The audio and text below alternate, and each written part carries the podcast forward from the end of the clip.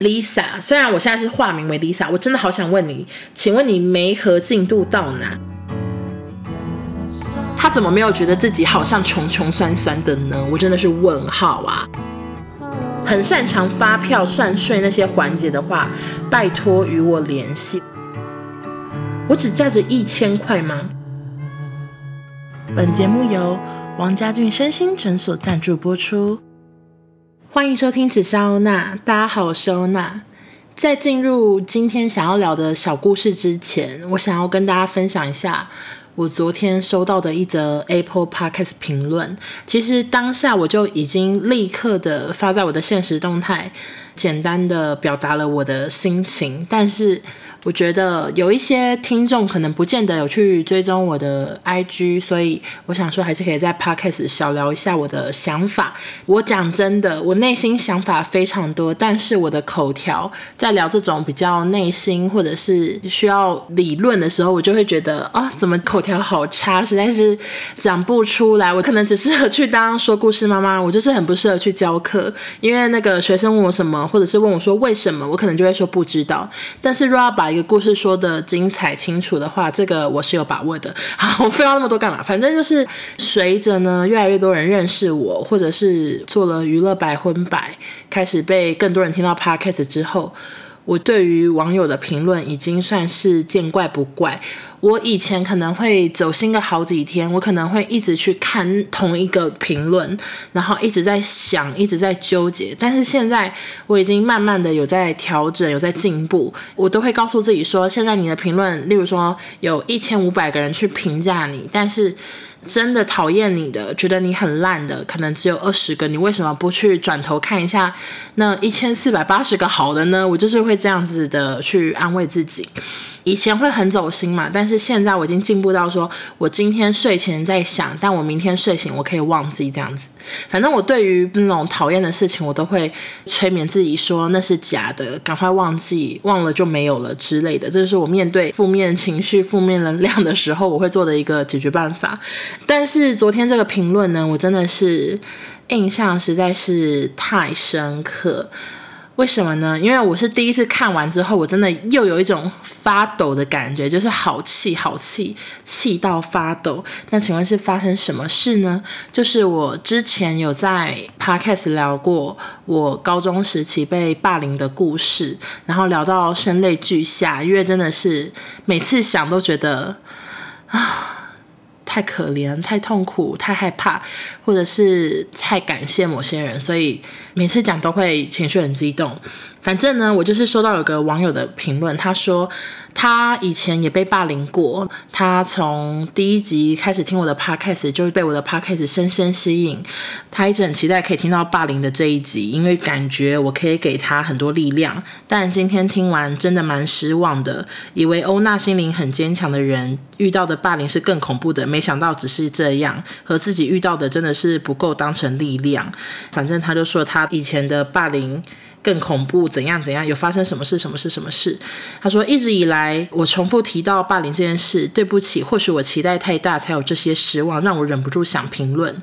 然后他最后就给我两颗星，然后就写说有点失望。嗯、我刚有提到，就是我常常看到各式各样的评论，但是这个评论我真的是太震惊了，这印象非常深刻。我想说，为什么一个也经历过一样痛苦的人，会想要去检讨我这个也经历过一样痛苦的人，觉得我的霸凌不够凄惨，所以他很失望。这到底是什么意思呢？他是以写电影影评的方式去评论我的人生，然后给我两颗星，就是他把我最痛苦、最想要忘记的那段过去。把它当成电影一样，最后的结论就是，嗯，OK，这个只价值两颗星。反正我就是觉得，这个人他永远都不会知道我那个状况下我经历到什么。我不想要让自己太情绪激动，所以我是用最平淡的语气。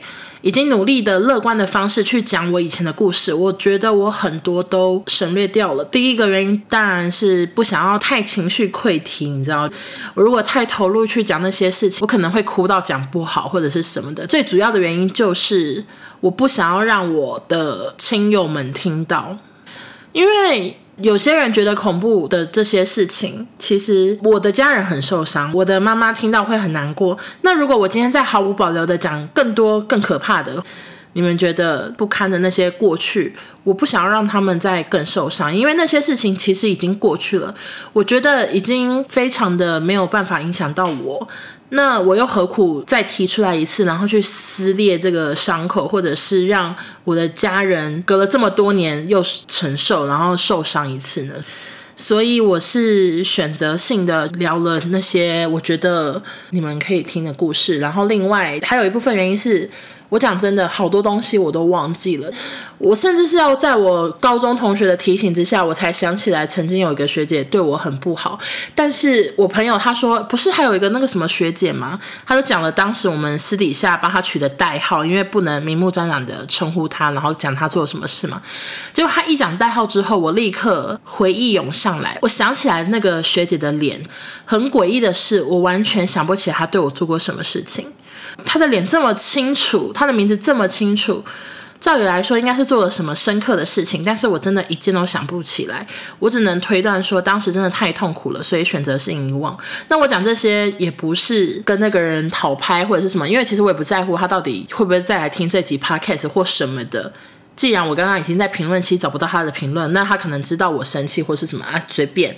但是我只是想跟他说，你听到的 podcast，它只是我一部分的人生。虽然我很常说我的人生几乎被网友们知道光光，但是你们再怎么听，也就是这一集三十分钟，然后娱乐百分百一个小时，或者是我的直播一个小时。但是我一天有二十四个小时，我一个礼拜有好多时间是你们不知道我发生什么事情的，所以大家。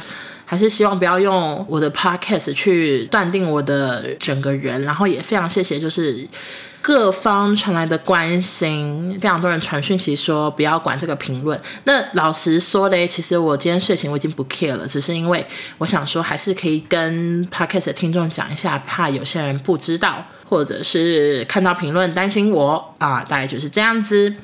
那其实呢，我就是因为分享了这件事情之后，就有网友传来了一篇很有趣的文章，我想要讲一下大纲给各位听，给各位参考。那如果你们有兴趣的话，可以去 PTT 搜寻这篇文章，但是我完全忘记标题了。我简单讲一下故事。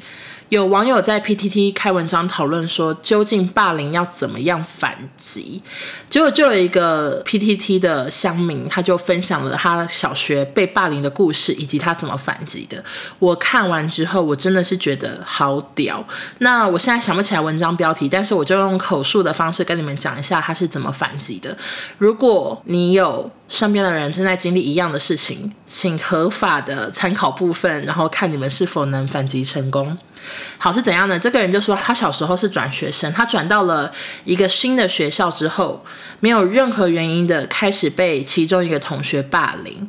那同学可能会抢他的东西，可能会把他的饭丢掉，可能会做各式各样的事情。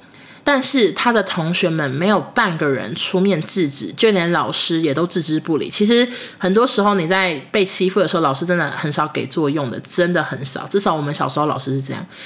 这个人就是直到有一天，他发现他的东西又不见了之后，他就很生气，他想说：“我一定要报复，我一定要报仇。”那他用什么方法报仇呢？他隔天成了全校最早到的学生，他把全班每一个同学的东西都丢到操场，抽屉的东西全部丢到操场，把老师的教材也全部丢到垃圾桶，再撒上饮料。结果同学们一来之后就气疯，想说我们又没有欺负你，你为什么要祸及无辜？然后老师也气急败坏，然后他就被停学了十天。结果回来之后，他还是一直遇到这样的事情，同学又再度的霸凌他，其他人又再次的假装没看到。这个主角呢，他就继续把所有的东西都丢到操场，他就是不管三七二十一，他就是重复的把全班的东西都丢到操场。结果后来这件事情就变成说，大家反而会开始制止说，你不要再弄他的东西了啦，不然他等一下要把我们全班的东西都弄到操场，很麻烦什么。开始会有人制止他，但是因为他丢东西被祸及的人是全班嘛，所以其中也包含。一些漂亮的女同学，然后喜欢漂亮女同学的班上混混就开始会在下课的时候揍他。那他呢，其实也是没办法反击之力，因为真的是太多男生来揍他了，所以他就又试了另外一种方法做反击，是什么呢？他每次在被打的时候，他会叫出第一个打他的人的名字，例如说第一个打我的是陈小明，他就会大叫陈小明，然后接下来就一直被打，可是他就会一直讲陈小明，陈小明。接着呢，他被打完之后，可能当天或者是隔天，他会趁上课的时候用身上的武器去攻击陈小明，反正他就是会让陈小明在一个毫无防备的状况下直接被攻击。他说他曾经用圆规去刺陈小明，然后陈小明当场血流如注这样。这件事情他就是也是不断的重复做做做之后，大家反而围在一起要打他的时候，没有人敢当第一个打他的人，最后就不敢打了，因为第一个打他的人就会被叫出名字嘛，然后那个人就会被无故的被攻击。他就是一直用这个方法，最后也没有人敢打他。他说还有个方法，就是因为他的午餐那位很常被人家弄烂或者是倒掉什么的，他呢会完全不顾其他同学的感受或什么，他会直接在全班的盛菜的那个大餐桶里面直接吐口水丢垃圾，他就是。用最疯狂的方式去反击，最后他就真的完全没有被霸凌了。我只是看完这篇文章之后，我想说也太有毅力，然后还蛮厉害的。虽然很多都是违法的，好朋友不是好朋友啦，小朋友不要乱学。但是就只是想说可以分享给大家听啦。不过我相信听我的人应该很少是小学生或者是国中生吧。我的 podcast 应该小孩子不可以听吧？应该只有大人可以听。好的，那大概这边就是我想要聊的关于收到这个评论的事情。那既然我今天前面聊的就是关于网络对我的影响，那就聊一个有一点小擦边，也算是擦不到什么边的，就是厂商 NG 行为。因为我现在吼立志要当个斜杠女青年，所以。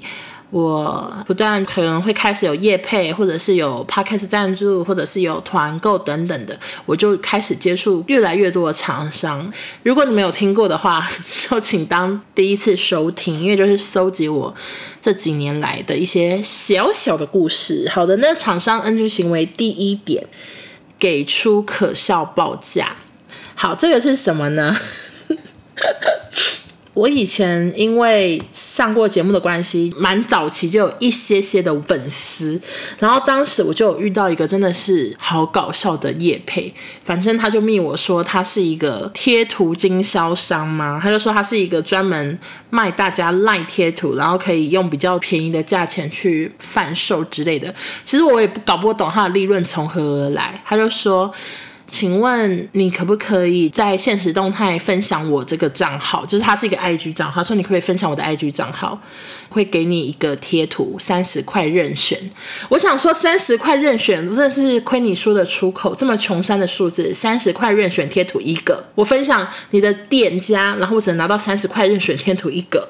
我当时真的是满头问号，想说我就算粉丝现在只有一两千，也不是这样欺负人的吧？但是我记得我那时候应该不是一两千呢，可能五六千吧，我搞不清楚。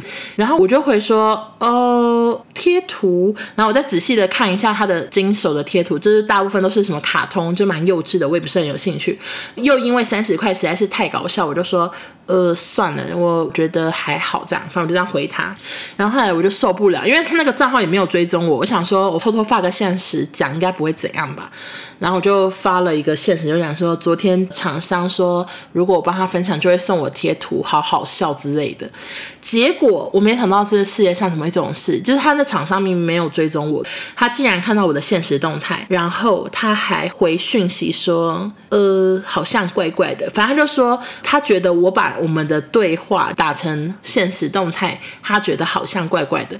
可是。他怎么没有觉得自己好像穷穷酸酸的呢？我真的是问号啊！好，反正呢，因为我比亚康被他俩包之后，我就是觉得太糗了，想要取笑他，想要骂他，还被本尊看到，所以我就立刻回说，哈哈哈，好，那我帮你分享好了。我就是一个这么啊经不起糗的人，就因为他看到，我想说算了啦，还是帮他分享好了。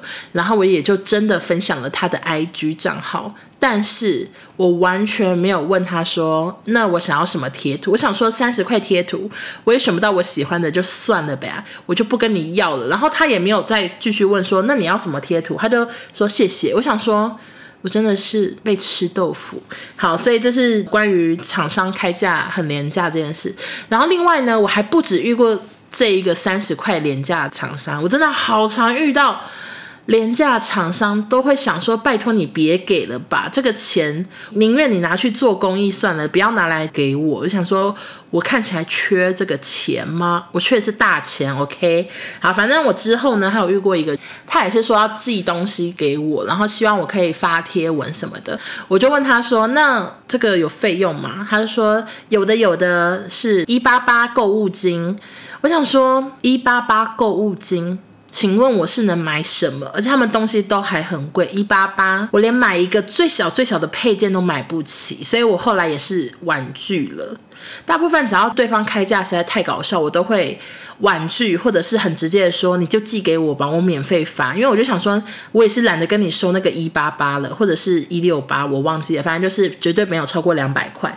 然后另外一次呢，是有一个厂商，他也是说要寄东西给我，然后也希望，怎么每个故事都一样啊？就是他也要寄东西给我。他就先问我平常的收费，那我我有点忘记我当时收费多少，反正就是可能是几千块吧，我忘记了，但是绝对不超过三四千，我有点忘了，就是讲了一个蛮正常，甚至偏便宜的价钱，因为我想说，反正他的东西我也蛮喜欢的，可以接。结果他就回我说，嗯，请问一千块可以吗？我想说一千块真的不可以耶，因为一千块真的比我们平常发素人一千五还低。我发贴文要花的是几个小时，我还要拍照，我还要发现实动态，我还要怎样怎样贴来贴去，我只价值一千块吗？我当下真的是问号问号，我就回说，呃，这个费用真的太低了。结果对方就说他是小本生意什么什么的，请见谅。我想说。我也是个穷苦上班族啊，至少我那时候比现在还穷。我也是背着贷款的女子，你就小本生意啊，我看起来就是活该廉价吗？反正 anyway，当时也是觉得好生气，就觉得自己真是 cheap like 路边的主街女子，就是很便宜的那种，没有人要的那种。然后往往这些人呢，敢开低价的人，他们总是把自己的东西打得多奢华，然后把自己讲得多高贵，东西有多高级。我想说。你给那个一百多块购物金，敢问是能多高级？这家店我是不看好。反正当时他只想要给一千块嘛，然后我就说，嗯，那没关系，有机会再联络。结果后来过一阵子，他又再密我了。然后这次呢，他就说我们又有一个新的东西想要寄给你，这样子，我就懒得问说费用或者什么，想说随便嘛，你就寄给我吧。我也没有特别的答应他说我会发什么，我就说那你就寄给我，我觉得不错的话再分享。但是其实我当时想说，顶多放现实动态或什么，我也没有给他什么承诺。然后后来他也就把东西寄给我了。由于我那天拍的照片还蛮漂亮的，我与那个东西的合照，但因为我觉得蛮漂亮的，我就发成贴文。那对方他也没有谢谢我，或者是说有看到，或者是有按赞，他都没有做这些事，他却做了一件我真的是超气的事情，是什么呢？他直接把我的贴文的照片截图，然后放到他的店家 IG 主账号上，就把它放在贴文中说。嗯，这是叉叉叉叉东西，而且完全没有 tag 我，也没有写就是什么 Leona 三个 W，然后也没有说谢谢欧娜分享，什么都没有，他就是把我当成他们的什么付费 model，然后这样子诶，放在他的主账号上。我当时看到想说，OK，你这个小气巴拉店家，你真的是惹毛我了。从一开始一千块说什么自己很穷这件事之后，中间的过程，最后还直接偷我这张照片，我真的气气气，就立刻。回他说：“不好意思，以后你拿我的照片可以跟我说一声吗？这不是一个基本常识吗？这个店家到底怎么活到现在的问号？但是他至少是很快速的就把照片删掉，不过也没有后续。那个一千块也是没有给我，虽然我我 我自己也知道，后来其实就是没有一千块这件事。” OK，反正我就是一个很常被假狼告告的奈米网红，我真的很常遇到这种各式各样的瞎的事情，诶，像是之前有厂商他说要寄东西给我，这个其实蛮常遇到的，就是会有一些厂商说我们要寄公关品给你，哦，那你家的地址是什么？然后我为了方便，我都把东西都寄到。我家嘛，就是我也不会想说要寄去公司的地址，或者是寄到台中或什么的。我想说都我自己来收，我就通通都寄到我巴黎家的住址。但是真的发生过好多次，对方要完收件资讯后，人间蒸发，完全不知道去哪了，就是东西也没收到，人也没在密我。然后我每天都有好多私讯，我根本不知道他是谁，就是他是哪个账号，谁会记得？所以。I don't know，就是我的地址是不是其实是被一些银行的人员他们假扮自己是公关，然后 要公要索取我个人隐私，索取我的个资呢？I don't know。除此之外呢，我还有遇过另一种消失法，就是当你的 podcast 越来越多人收听，或者是有开始上排行榜之后，就会有一些广告代理商跑来密我，然后就说可不可以把我的整个数据后台都给他看。跟他讲一下我的每一集的数据，我的订阅数，我的收听次，然后他就是可以去帮我推广，去帮我媒合广告商来赞助我。例如说，他可能就会拿着我的紫砂欧娜数据说，紫砂欧娜收听是有多少，有没有哪个厂商想要找他业配呢？什么的，然后他们再从中间可能去拿一些中介费或什么的。结果呢，有一个很大家的媒合厂商，他大概三四月就联系我，目前已经八月快底，我到现在一个媒合都没有，一个广告媒合都没有。他呢还把我加进了一个群组，里面有他的同事，我们的对话停留在。Hello，我是欧娜。Hello，我是叉叉叉的 Lisa，就类似这样子，再也无消无息。我前阵子就是遇到了当初没和我的那个人的同事，我就问说：“你们公司那个 Lisa 还在吗？”他说他还在。我说：“那请问他到底在忙什么呢？”他说：“就是广告没和。”我说：“他有没和到任何人吗？”结果对方就是也是支支吾吾，感觉不是很清楚。总之，Lisa，虽然我现在是化名为 Lisa，我真的好想问你，请问你？媒合进度到哪？你如果这样媒合的如此不积极，我要开始合理怀疑你是在偷我的数据，超疯！但其实我所有的故事很多是在讲同一个厂商，我只是赫然发现，原来他真的做了很多很瞎的事情。好，另外一件事情就是他们的内部沟通非常的差。A 答应我说我可以怎样怎样怎样，但是他没有跟 B 说，他们又 A、B 共用同一个账号，就是例如说客服账号在跟我来往。我跟 A 讨论我可以怎样怎样的时候，第二次回信的是 B，B 就说不好意思，只能选一个哦。然后我就想说，诶。是怎样呢？因为上次跟我说三个，现在又只能选一个。那如果你们今天只能选一个的话，我就不会答应这个工作啊！就又太 cheap 了，我又变成主接女郎了。我真的很常在回那些厂商信的时候，差点那是署名写摆主接女郎，就是王小姐吗？还是我不知道主接女郎的花名是什么？嗯，文文吗？应该是文文齁，好像会是中文字叠字，反正就是很常有这种状况。我真的是觉得百思不得其解，差点回说我就是廉价的文文这样子。这种内部沟通很差，我已经受不了。而且重点是 A 讲完，比如说给我三个东西，B 说给我一个东西，后来 A 又回说不好意思，欧娜确定是三个。我想说随便吧，随便吧，文文什么都不在乎了。文文现在就是五百块也愿意回家的感觉了，当然不愿意，我只是举个例哈。然后还有一件事情真的是超 NG 的，我真真心的希望这个厂商没有在听我的 podcast，因为你你真的太 NG 了，你让我忍不住化身为钟明轩要拍那种影片说 NG 厂商不要再烦我之类的，是怎样呢？有一次我就收到了他的信，他就跟我说，哦，那我们很喜欢你，我们最近呢就是要推出一个八月新品跟你分享，类似讲这样嘛，然后他就说你尽情的挑这样。我也想说，这是有什么条件吗？我就问说可以挑多少？他说你想挑多少就挑多少。我是有事先询问的哦，他就是很大方的说你想挑多少就可以挑多少。我也不是一个贪小便宜的人，我就是挑我真的用得到，或者是我真的能拍照或什么的。毕竟挑了一堆，然后我根本不喜欢的东西，我也懒得拍，你知道，打字会打得良心不安。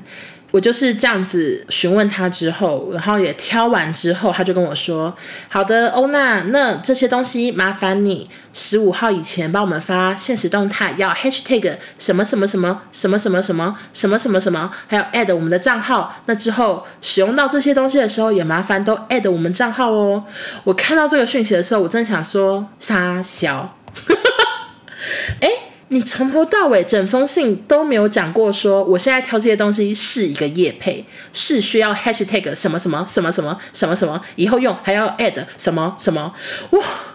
我当时真的是傻眼又生气，可是因为我就是一个很怕尴尬以及不敢得罪。反正就是一个懦弱女子，所以我就也没有回说那我不要，或者是呃那不用合作，谢谢，再见这样。我就是想说算的，我也不想跟他争论，我也不想说哎、你们很贱，你们很机车，你们知道我干嘛吗？我就说嗯好的收到。那但不好意思，以后可以麻烦就是发信之前就是要跟我说明一下，这个是要 add 要标签是一种业配吗？他们才会说好的。我真的觉得现在吼好多厂商，我真的问号，我都不知道他们是怎么会这样子工作。先讲好基本条件，然后有礼貌、及时回复、动作快，不是很基本的吗？以我在当通告，我真的是回信息都回超快。例如说，我发这个艺人通告，那个经纪人敲我，绝对是十五分钟内我一定会回得了。只要我没有在开会或什么的，我很尝试马上上线，马上回他，除非我在睡觉了。但是大部分我都是很晚睡，所以他们也不太可能会在半夜传讯息。反正 anyway，我都是回讯息非常快的人。可是我开始接触这一行之后，我真的好长。例如说，这个厂商要我办抽奖，我给他收件资讯，我请他去把这些礼物寄给我的网友。他们可以拖个两天才回我说好收到。我想说都是的，都是的，你没有在工作吗？为什么要两天？你到底住哪里？我都好问号。就是尤其这种送礼物啊、抽奖的东西是很注重诚意的，你动作就是要快嘛。你很晚回复，你很晚寄出，人家就觉得你很像诈骗集团。我就是以一个。消费者的心理，我今天抽到一个奖品，我当然希望厂商赶快跟我讲说，有就是你没错哦，想要跟你要收件资讯，我就觉得这是一个很基本的事情。但是我真的是工作的时候就常常想说，为什么？而且我也很常被我的同事们笑说，你不要再委屈自己，然后妥协答应。你就是假装你自己有个经纪人叫 David，你就回他说：“你好，我是 David，你们这厂商是怎么回事？”他就是希望我假扮身份演一个 David，然后就是跟厂商吵架。但是苏辣鲁我真的是做不到。好，Anyway 呢，最后我还想跟大家讨论一件事情，可是因为我真的没有经验，所以我是认真的想跟大家发问。因为好多人都说开发票很能节税，虽然我觉得我现在业配也没有到这么多，可是我真的很常在签个人劳保，那是不是代表我明年的税会非常的惊人呢？会显示说你有很多笔什么什么什么各式各样公司的收入，然后我就会有一个可怕的税。所以最近我就是有请。教一些有开工作室的朋友，我认真的问他们说：“哎、开发票是不是真的很节税啊？”大家如果有相关经验，拜托一定要跟我多多分享。我真的在考虑说，我到底要不要开一个工作室？但是我当然没有任何的营业或者什么的，我主要就只是想说，是不是开发票对我的收入比较有益？是这样子吗？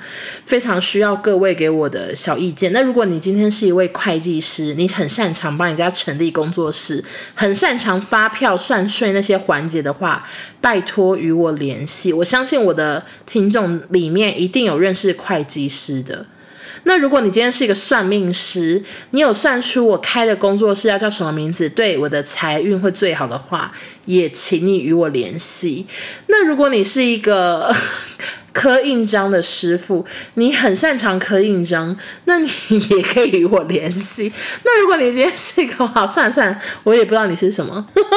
好了，反正如果有经验的朋友们，欢迎跟我分享一下，到底我是不是可以开一个工作室去做各式各样的业配、开发票啊之类的，有个统编啊。哎，算了啦，我真的有够搞不清楚这个这一切要怎么进行，我真的是个傻妞啊。OK，为什么结局停留在自己说自己是个傻？妞，好啦，那以上就是我今天想跟大家分享的小故事，有点短，但是没办法，真的是我努力了。我觉得我现在一个礼拜要产出娱乐百分百，还有晚安直播，还有自己的紫砂欧娜 podcast，我真的是一直在讲话，我都好担心有一天我会不会真的是开启录音设备之后。一句话都说不出口，无话可说，没有故事好供，都已经跟大家讲光光。好啦，我会继续努力的生活，然后累积更多的故事，希望带给大家一点点休闲时光，不管是好笑的、太真实的、伤心的、什么生气的，随便，希望你们都可以陪我度过。那谢谢大家收听，我们下周见，拜拜。啊，不好意思，气到删掉了，我要再重新去看一次。是发生什么事？他真的删掉了。能能嗯，最最最最最大的原因，讲的好烂哦。第二个原因是我最最 靠腰，最最最最几次啊。好的，我要喝水，好渴哦。